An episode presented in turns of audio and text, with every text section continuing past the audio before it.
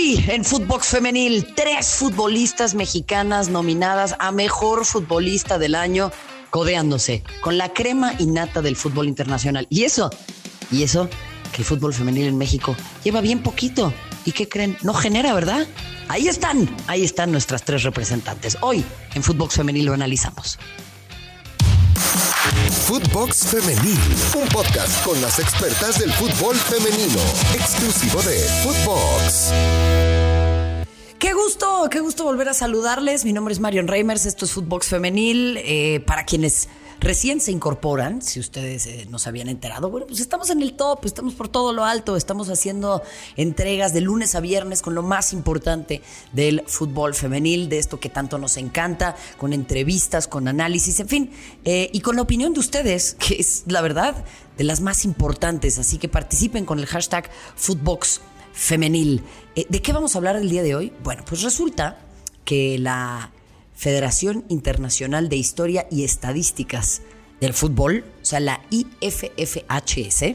Sí, esa que de repente el mundo desprestigia, esa que dicen, no, pero ¿cómo puede ser? Bueno, esta organización a lo que se dedica es a evaluar información de fútbol, estadísticas, datos, etcétera, y con ello hacer rankings. Y hay gente a la que no le gusta, porque de repente habían dicho que el mejor club de todos los tiempos era uno y la gente no estaba de acuerdo, eh, que el mejor jugador de todos los tiempos era uno y la gente no estaba de acuerdo. Pero como bien lo dice su nombre, es la Federación Internacional de Historia y Estadísticas. Entonces, todo esto tiene una base numérica, que habrá gente que no le guste, que crea que tiene que haber otros criterios. Está perfecto, para eso están los números, para interpretarlos, pero la realidad es que en eso se basan. Y basándose en ello, es que ahora tenemos a tres futbolistas de la Liga MX Femenil nominadas como mejor jugadora del año 2021. Y esto me parece que es un logro inmenso, pero es también reflejo de los clubes que le han invertido al fútbol, pero no, no.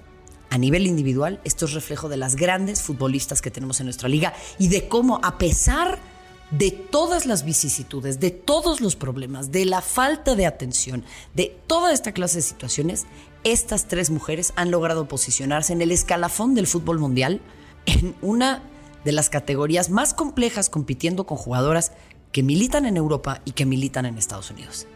¿Quieren saber quiénes son? Vamos a escucharlo. Estas son las tres jugadoras de la Liga MX Femenil nominadas a Mejor Jugadora del Año 2021 de la IFFHS. Katy Killer Martínez. Su nombre siempre está en las mejores listas del mundo del fútbol.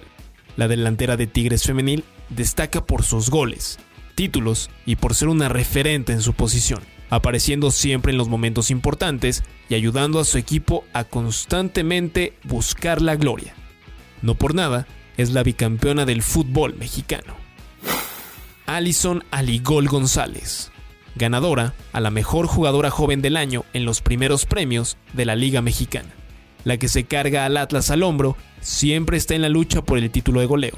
Su nombre es equivalente al talento y al crecimiento constante. Ya no es solo el futuro, sino el presente de México. Alicia Licha Cervantes, desde su llegada al conjunto del Guadalajara, su carrera ha salido disparada hacia arriba. En pocos torneos se convirtió en la goleadora histórica de las Chivas. Ha llevado a su equipo a una final y sigue demostrando por qué es una de las mejores en su posición.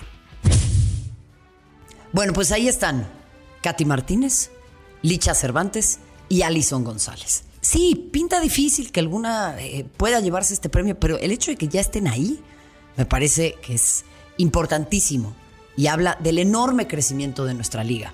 Eh, ¿Quién ha sido más determinante? Qué difícil.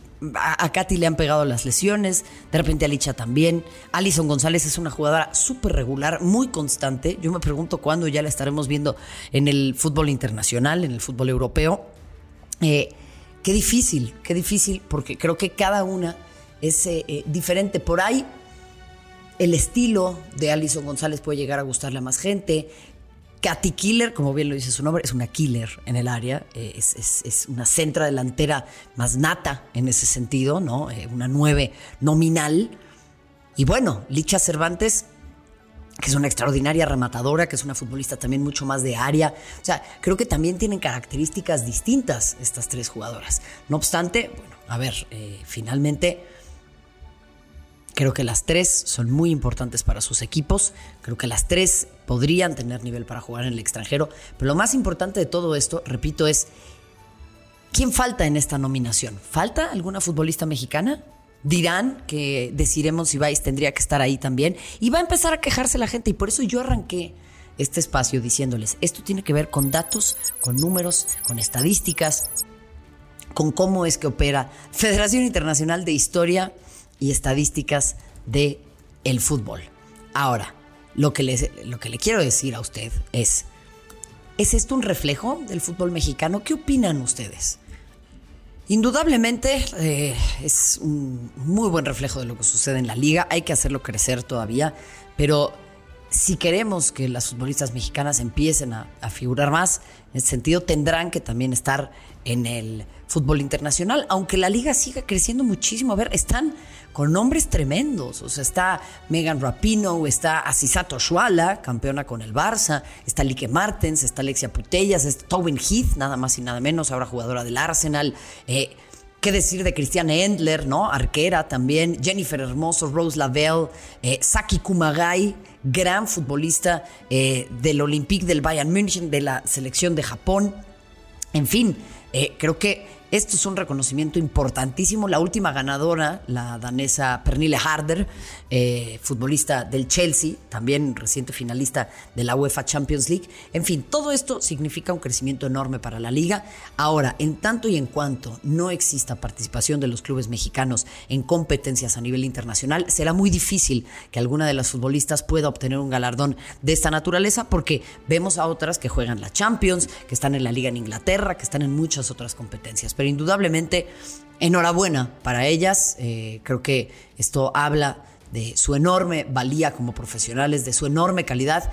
Y sí, lo habíamos hablado aquí con Iván Pérez, de cómo callarle la boca a los Raimundos que andan dando vuelta ahí por la vida diciéndoles, bueno, eh, el fútbol femenil no genera, seguros, seguros que no genera, porque cuatro años lleva apenas, ¿eh?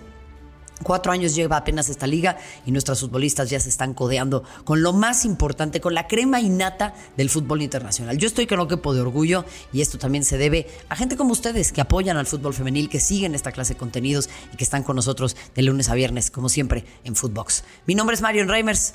Continúen con nosotros, denos su opinión, pásenla bien. Gracias. Hasta la próxima. Footbox Femenil, podcast exclusivo de Footbox.